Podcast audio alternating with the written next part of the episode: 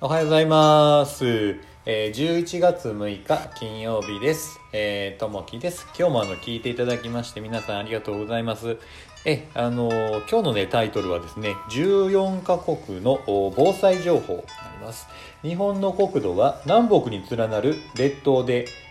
種女のお大陸が沿岸を流れているため、えー各地で四季折々の美しい自然現象を目にすることができます。花鳥風月、山水、水明、えー風光明媚といった自然の美しさを表す熟語が多いものもその表れでしょう。しかし近年では別の側面である地震津波による災害や台風豪雨による風水害など自然災害も各地で発生しています。災害時の避難経路や、えーハザードマップの確認は日本に暮らす私たちの重要な心がけと言えるでしょう。気象庁では様々な防災情報をホームページに掲載しています。随時更新しているためこれを活用するのも一案です。このホームページでは外国人にも防災情報が、え適切に伝わるよう、え豪雨警報や気象予報を、えピクトグラム絵文字とともに英語中国語韓国語タイ語ネパール語クメール語モンゴル語など14カ国語へ発信しています。防災情報とそれに基づく備えは時に生命の明暗を分けることさえあります。重要な情報はより広く正しく共有できるよう私たちも工夫したいものです。今日の心がけ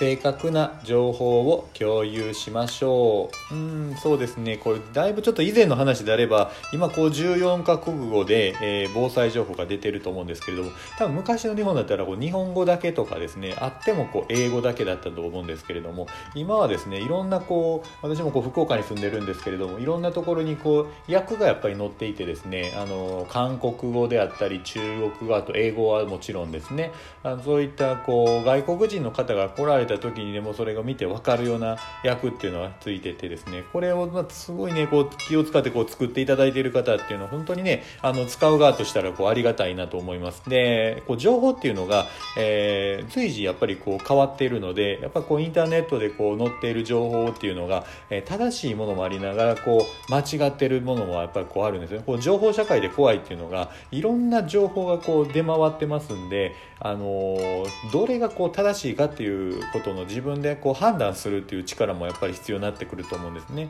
ただこう古い情報をずっとね鵜呑みにしていると、えー情報っていうのはこう随時更新しているので今の新しい規則であったりとかこういったあの防災の情報でこうしなさいよとかですね、えーこれがこう正しいよっていうのがやっぱりあの古い情報よりこう新しい情報を取るためにはネット上で取っていかないとまたこう勉強していかないとあの、ね、新しくインプットしてそれを身につけていかないとねいつかこうそんな知らなかったよっていうことになりかねないので随時ねいろんなところでこう勉強会とかもやってるのでそういったところね非常にこう新しいものを取り入れていくというところで勉強っていうのは常にこうね必要だかなと思います。でまあねこう正確な情報を共有していこうというとこですね嘘っていうのを嘘情報っていうのがですねいろいろこう拡散されたりするかもしれないんですけど自分で、えー掴み取って正しいものを自分で判断できるという力もこれ養っていかないといけないなというふうに思います。さあ今日は金曜日早いですねもうあの1週間今日でまたお仕事終わりの方と多いと思うんですけれども、うん、また週末ね土曜日日曜日来ますんで今日はゆっくりこう仕事楽しんで一日過ごしていただけたらないいかなと思います。今日も皆さんにとっていい日でありますように。じゃあね。バイバイ。